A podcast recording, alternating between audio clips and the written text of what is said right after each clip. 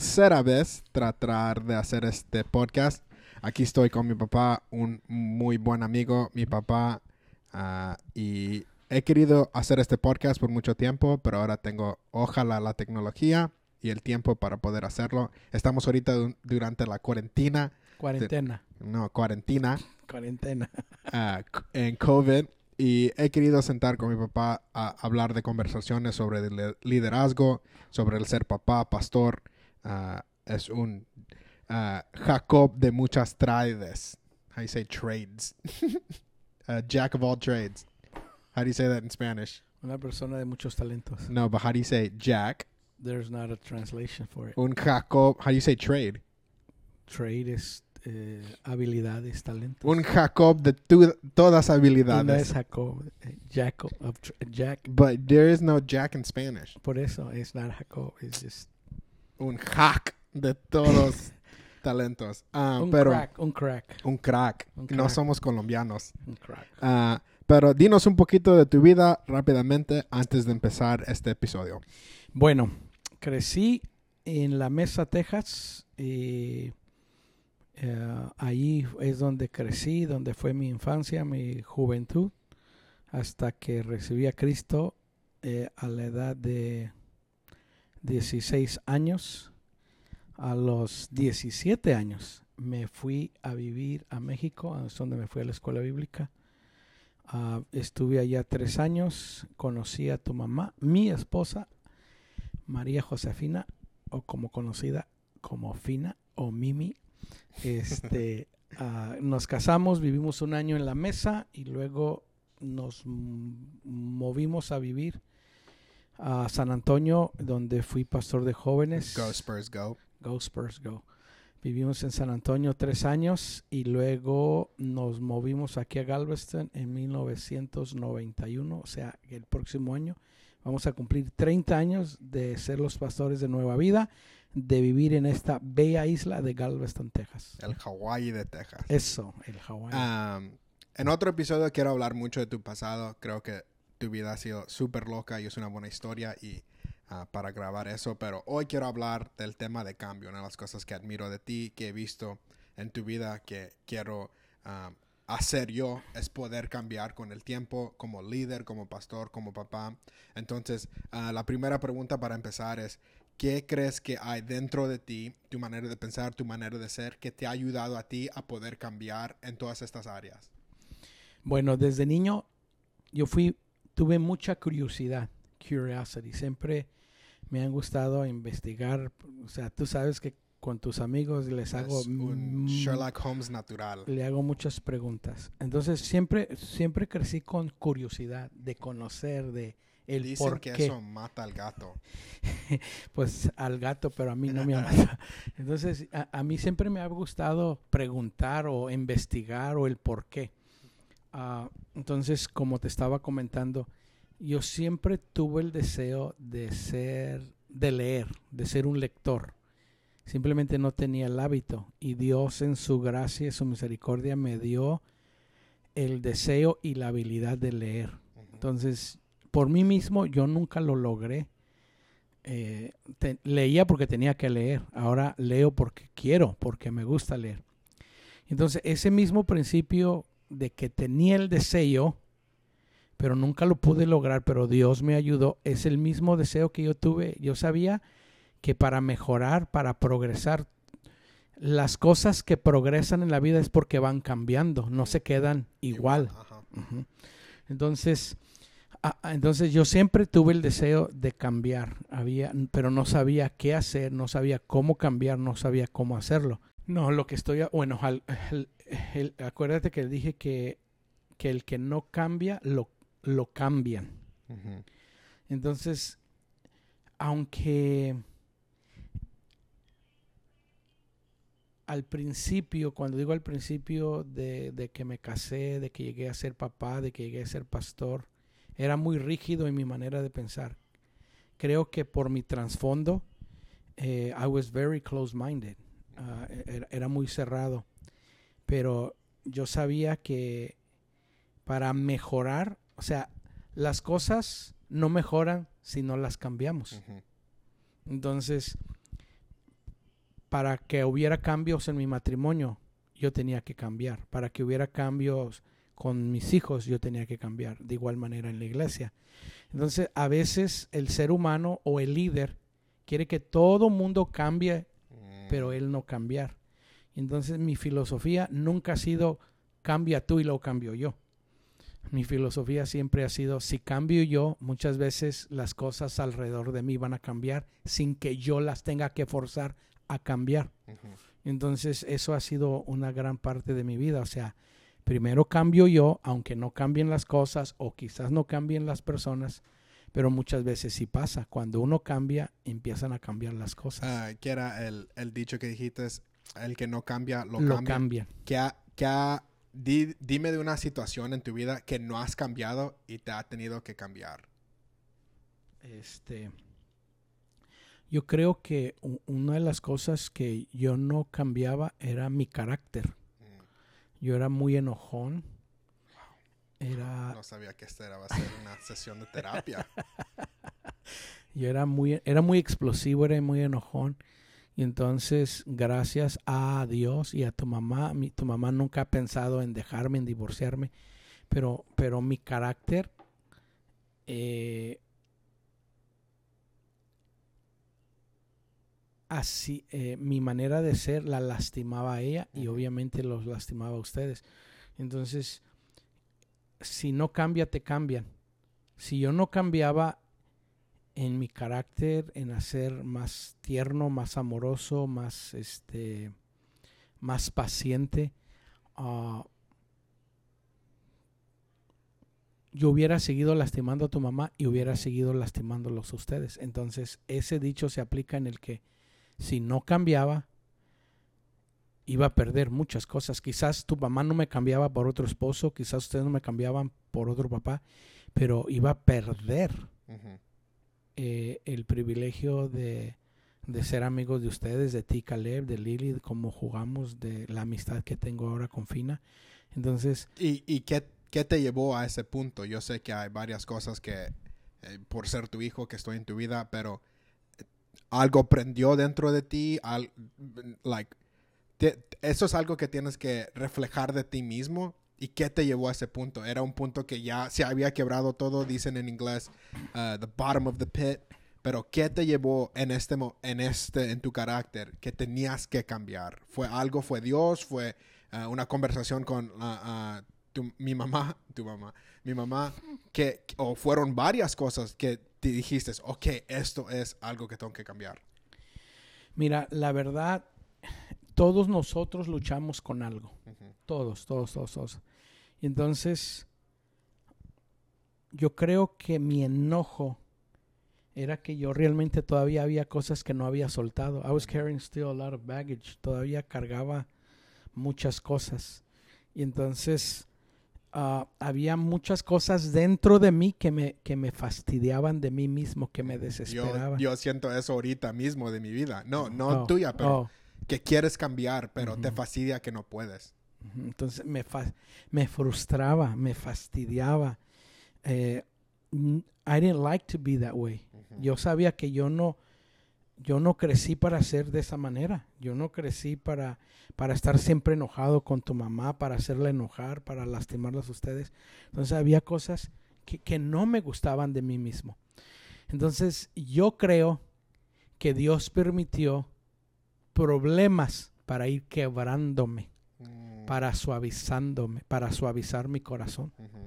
Entonces, no te puedo decir, es que... ¿Crees que ah, es más fácil cambiar en, en algo difícil que en una manera simple?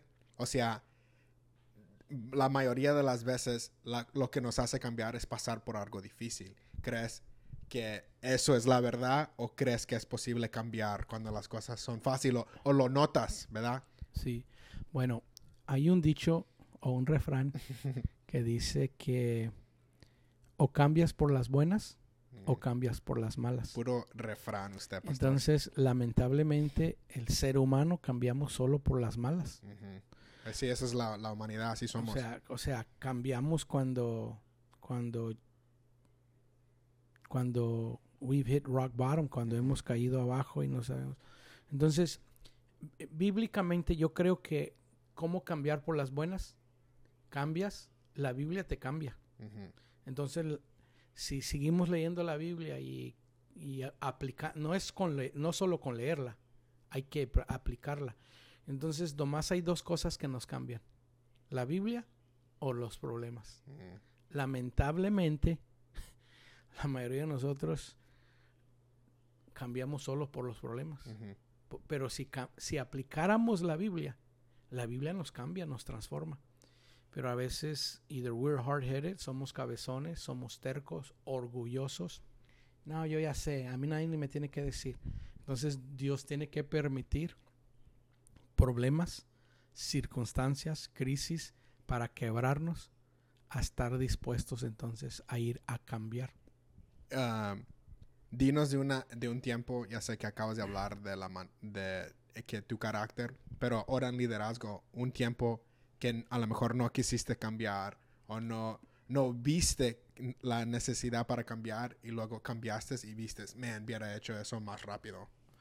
Yo creo que, que lo que más en mi liderazgo creo que, que tuve que estar dispuesto a cambiar es que aunque yo siempre he amado a las personas y creo que amo, amo a Dios, amo a las personas, pero no sabía cómo tratar a las personas. Que creo que va atrás al carácter, ¿no? Muchas de esas cosas. Sí, sí, sí, porque cuando, cuando uno está frustrado con uno mismo, eh, uno quiere sacar sus frustraciones con la gente. Entonces yo estaba frustrado que no me podía cambiar y sacaba mi enojo, mi frustración con tu mamá. Los psicólogos le llaman displaced anger. O sea, sacas tu enojo, tu fastidio. Buscas un lugar donde ponerlo. Exactamente. Y lamentablemente lo sacas con las personas que tú amas. Y entonces, hablando de liderazgo, eh, yo creo que lo que más he tenido, que, que- me ha costado y tengo que cambiar es el trato con las personas. Porque las personas, número uno, Cristo murió por ellas. Número dos, tienen mucho valor. Entonces yo tuve que aprender eh, a valorarme a mí mismo para entender y valorar a las otras personas, que todos tienen valor. Entonces no, I, don't think I've ever been condescending. Yo no creo que yo he sido, que me gusta rebajar a las personas. A mí nunca me ha gustado rebajar, pero no sabía comunicar, no sabía cómo cómo expresar realmente que me interesaba a la gente. Entonces tú sabes, hay un dicho que dice, a la gente no le interesa cuánto tú sabes hasta que ellos saben cuánto tú te interesa. People don't care how much you know until they know how much you care. Entonces yo creo que como líder lo que más me ha costado o me costó hasta que lo, hasta que lo entendí, que, que a la gente se le trata como uno quisiera ser tratado, con amor, con gracia, con paciencia, con, con, este, con amabilidad. Una de las cosas que hablaste ahorita y di- dijiste es que una de las cosas que nos cambia es la Biblia, pero nosotros sabemos de pastores que leen la misma Biblia, oran, tienen realmente una pasión para Dios, eso no es la cuestión, pero no han querido cambiar. Y vemos, ¿verdad? Vemos las estadísticas que la gente joven se está yendo de la iglesia. Y creo que nuestra comunidad hispana, especialmente aquí en los Estados Unidos, muchas de las iglesias no quieren cambiar. He tenido muchas conversaciones con amigos de mi edad, más jóvenes, que dicen, mi iglesia no cambia, ¿qué hago? Mi pastor predica por dos horas, ¿qué hago? ¿Verdad? Y no es que estamos cuestionando a estos pastores su amor por Dios, pero háblanos o anima a un pastor que no quiere cambiar, que no ve la necesidad para alcanzar la generación, para que yo voy a predicar por dos horas, no vamos a cambiar la música, no vamos a cambiar estas cosas que yo he visto que tú para mí como que te encanta cambiar, no, no es algo que te asusta, sino tú has dicho, yo quiero cambiar con el tiempo, yo quiero alcanzar jóvenes. Ah, háblanos un poco de eso. Bueno, yo, yo animaría a un pastor. am, lo que a mí me ha ayudado a cambiar es ah, que ah, gracias a Dios, Dios me ha rodeado con, con pastores, con hombres, que yo he visto cómo ellos han cambiado. Entonces, yo creo que una de, una de las, una de las, una de las fuentes que te van a ayudar uno a cambiar o no a cambiar es con las personas que tú te juntas, con, con- con- con las personas que tú te rodeas. Ah, tú sabes porque eres mi hijo, que yo tengo amigos eh, en diferentes partes del mundo. Y al exponerme a otras culturas, a viajar y ver cómo ellos son, cómo ellos han crecido, cómo han desarrollado su liderazgo como esposos, como papás, como pastores, eso a mí me ha inspirado, me ha retado. E, ellos sin decirme, tienes que cambiar, yo he visto cómo ellos han cambiado y cómo están alcanzando a muchas personas. Son el ejemplo. Eh, eh, han sido un ejemplo para mí. Entonces, la otra cosa que, que a mí siempre me ha interesado, o sea, yo tuve que cambiar para no perderlos a ustedes, mis hijos. Si yo no cambiaba, los iba a perder. Entonces, yo tuve que cambiar para, para ganarme la confianza de ustedes y más para ganarme la confianza de ustedes para enseñarles el poder del Evangelio.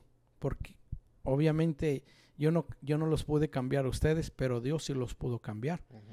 este, entonces, la otra cosa es que yo he tratado de rodearme y de ser amigos de jóvenes que piensan muy diferente que yo.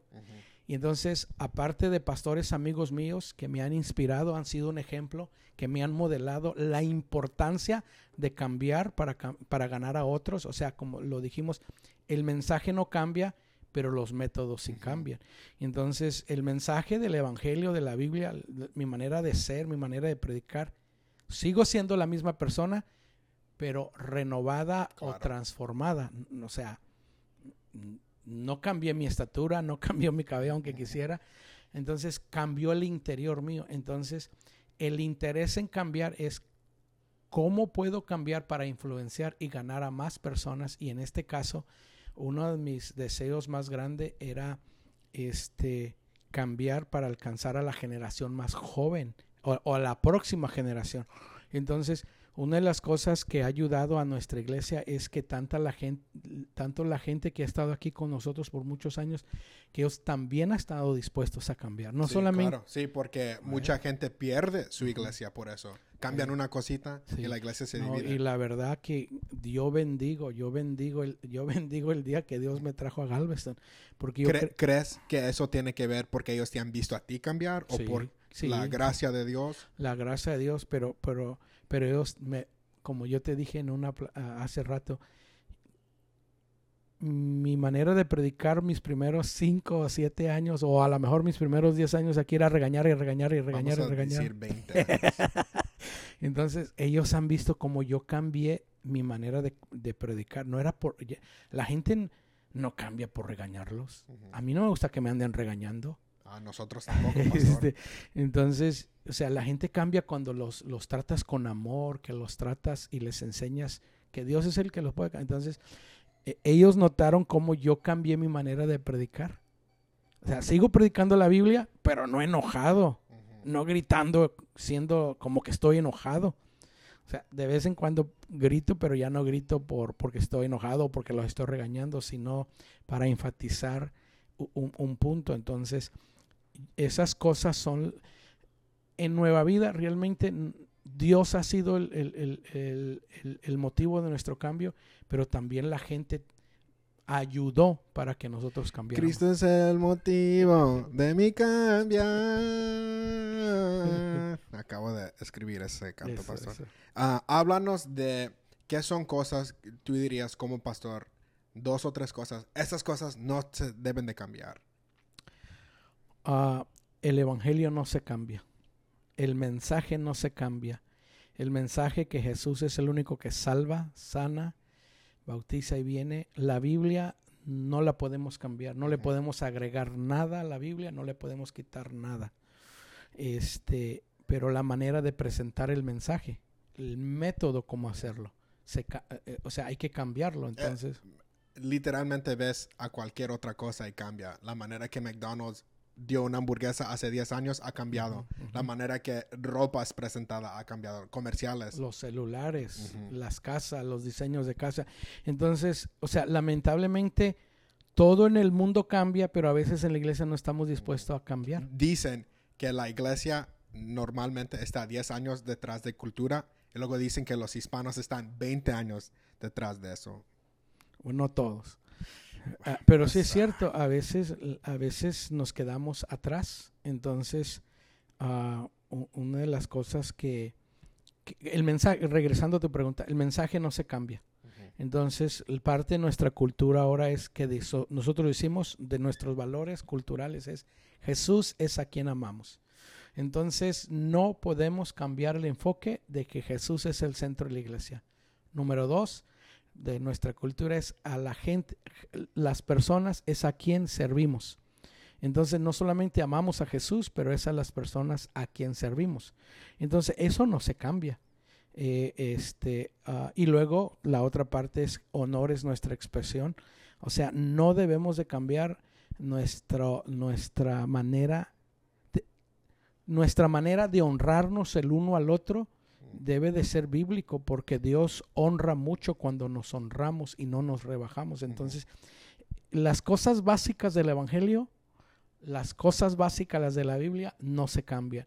La oración sigue siendo importante, el asistir a la iglesia, el ser generoso, el perdonarse, todas las cosas básicas del Evangelio, eso no se cambia.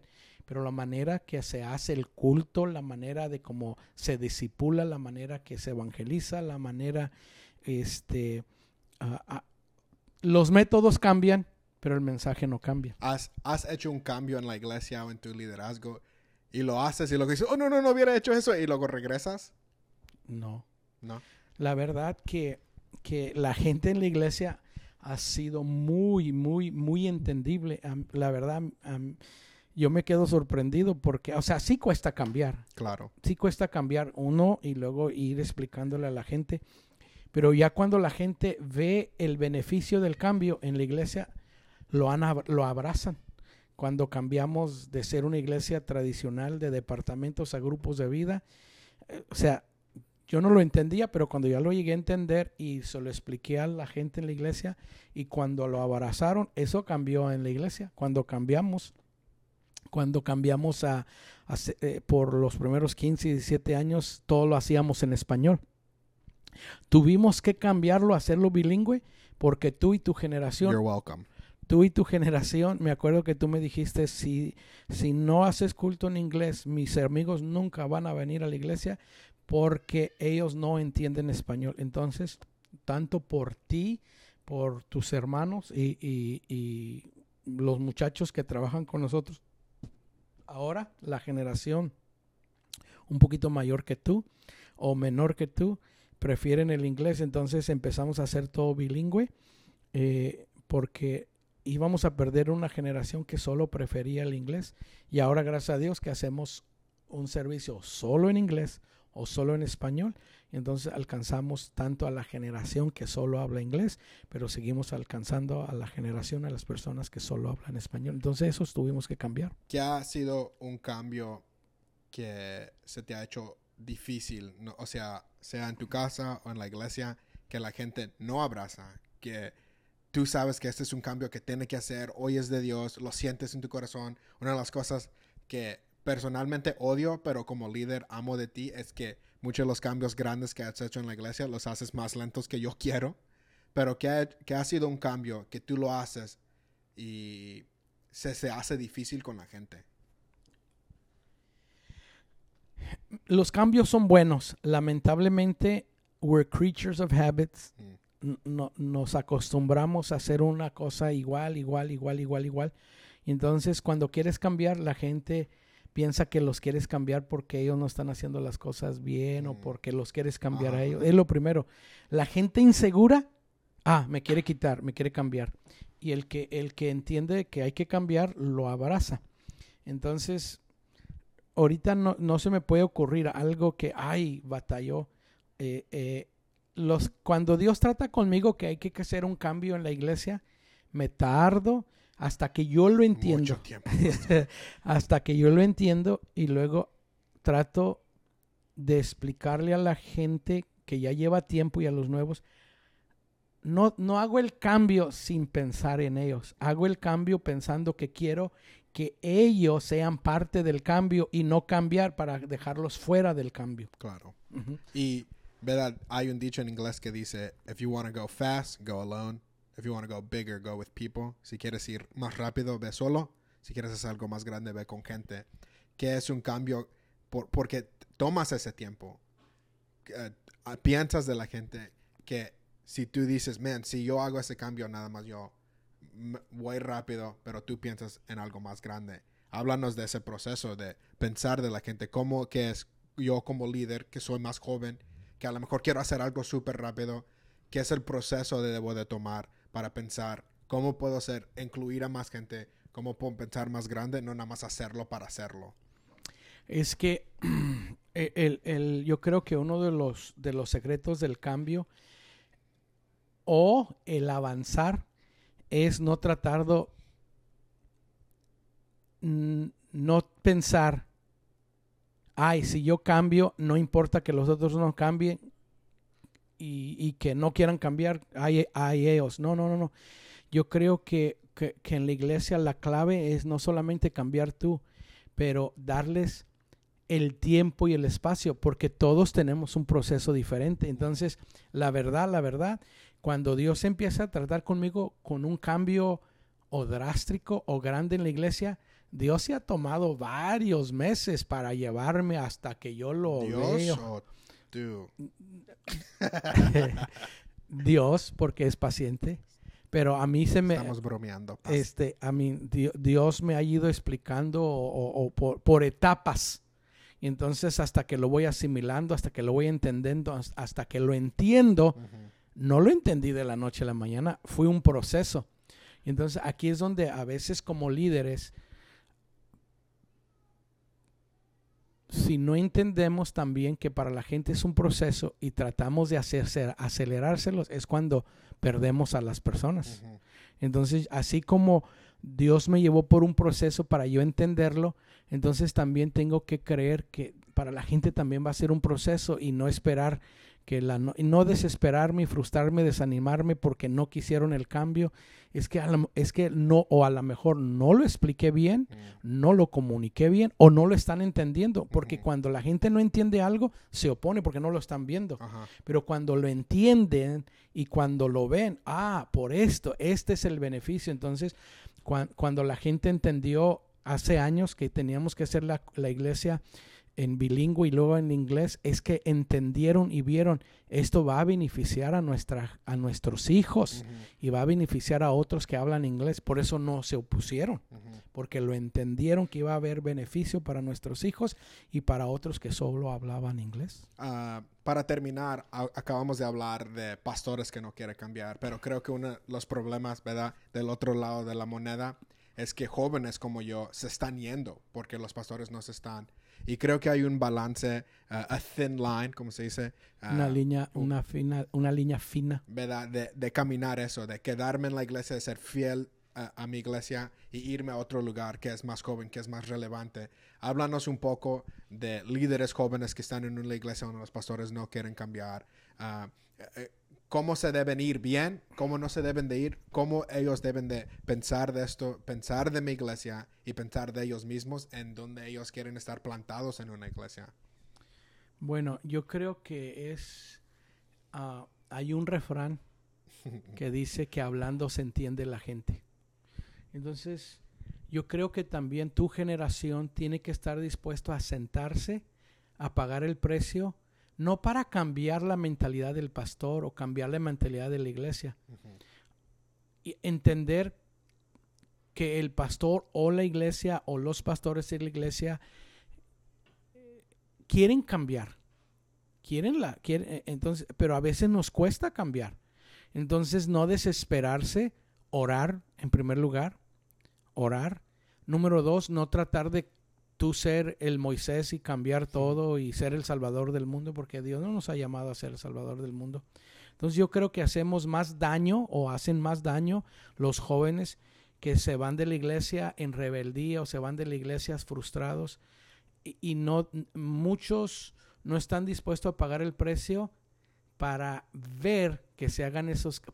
muchos jóvenes de tu generación no están dispuestos a pagar el precio, esperarse uno, dos, tres, a lo mejor hasta cinco años para ver los cambios. Entonces, la verdad, a veces se va a llevar varias conversaciones. Dicen, ¿verdad? En el ejemplo de que no es un jet ski, es un cruise ship, que no vas a ir rápido, sino se va a tomar tiempo. Hay mucha gente en el barco. Exactamente. Entonces yo creo que, que, que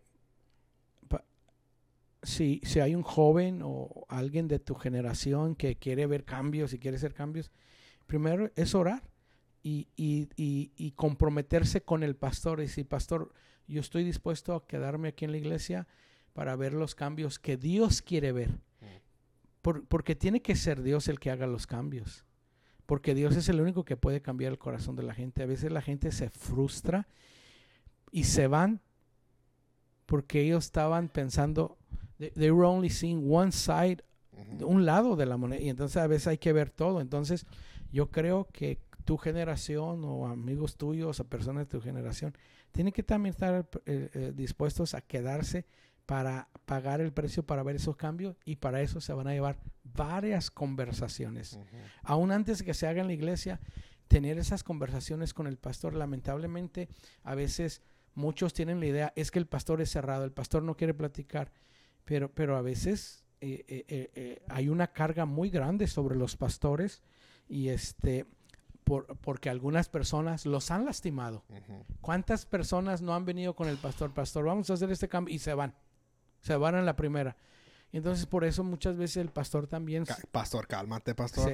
o sea, estoy hablando como pastor. o sea, porque a veces la gente quiere ver cambios, quiere hacer esto. Y, y, a veces solo porque es, es, es deseo de ellos.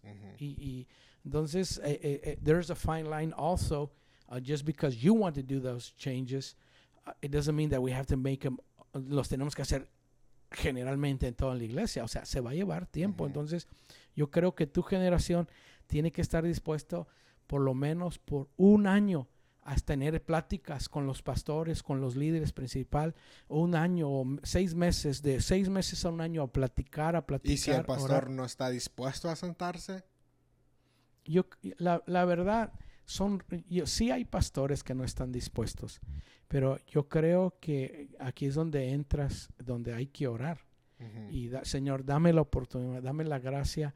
Y también, no también hay maneras de decir las cosas. Claro. O sea, es como se presenta. Entonces, muchas veces las personas quieren venir y decir, pastor, hay que cambiar esto, hay que... No, no, no es la manera. yo creo que la manera es, pastor, yo amo lo amo a usted. Eh, pensar de los cambios en una manera que benefician a la iglesia y a la gente, no solamente a ti. Exactamente. Entonces es como pastor, eh, eh, comunicarle al pastor, yo lo amo a usted, amo a nuestra iglesia, quiero ver cambios, pero yo quiero tener esta conversación con usted. Que, que cuando nos podemos, cuando nos podemos sentar a platicar de, de ideas que usted tiene, porque a veces algunos asumen que el pastor no quiere cambiar y el pastor no sabe cómo hacer los cambios. Mm. Ah, esa es otra cosa. O sea, que, o sea eh, hay, hay pastores que quieren pero no saben cómo hacer los cambios. Y entonces aquí es donde entra, donde la generación nuestra, yo no me considero viejo, pero eh, me considero que hay, hay, hay, cosas que la generación joven me puede enseñar, pero también la generación joven, la generación mía, hay cosas que nos pueden enseñar. Entonces, más que, es como el matrimonio, más que ser enemigos, somos del mismo equipo.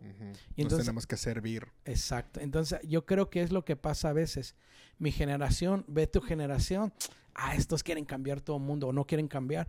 Y la generación de ustedes ven a mi generación, ah, estos no quieren cambiar. Y no, lo que yo quiero, lo que tenemos que orar es que Dios abra nuestros ojos y, ver que podemos llegar a ser un equipo poderoso en vez de, enemigos. Ah, rápidamente, para concluir, dijiste que una de las cosas que te ha ayudado a cambiar es tener buenos amigos, la gente que te rodea, libros que has leído y luego, ¿qué era la tercera cosa? Dijiste algo más, ¿no? Problemas que Problemas. Ah, John, eh, problema, ah, podemos hablar mucho, pero John Maxwell dice que, que, de aquí a 15 años tú vas a ser una mejor persona dependiendo de dos cosas. Los libros que lees y las amistades que tú tienes. Mm. Entonces, a mí los libros...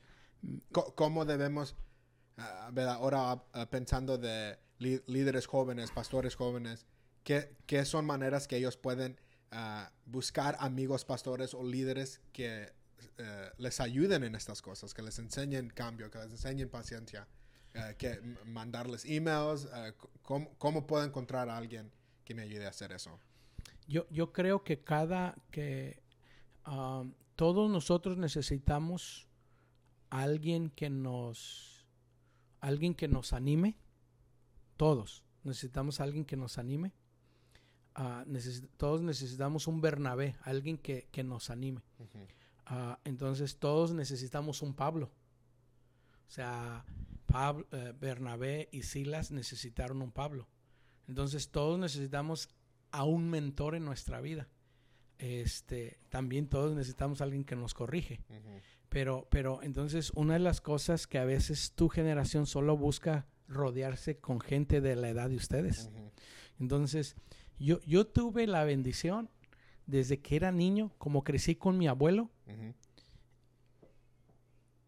eh, yo siempre andaba alrededor de mi abuelo, entonces muchas cosas buenas que tengo todavía en la vida, por ejemplo, el respeto a la gente adulta, que crecí con ese valor, lo desarrollé andando, caminando, a- a- viviendo con mi abuelo, andar con mi abuelo, como él, re- yo veía cómo él respetaba a la gente y entonces él me enseñó el valor de respetar siempre, no solo a la gente, pero siempre respetar a la gente mayor. Entonces cuando fui creciendo, yo tuve muchos amigos que eran muy más grandes que yo, de edad. Entonces, eh, entonces en el cristianismo, esa es una de las cosas que a mí me ha ayudado. Mis, los primeros que me discipularon, yo tenía 16 años. Ah, Billy y Hernández y Abel Rodríguez, yo creo que ellos ta- estaban en sus 30 o 40. Uno tenía 30, el otro 40, entonces eran mayores que yo.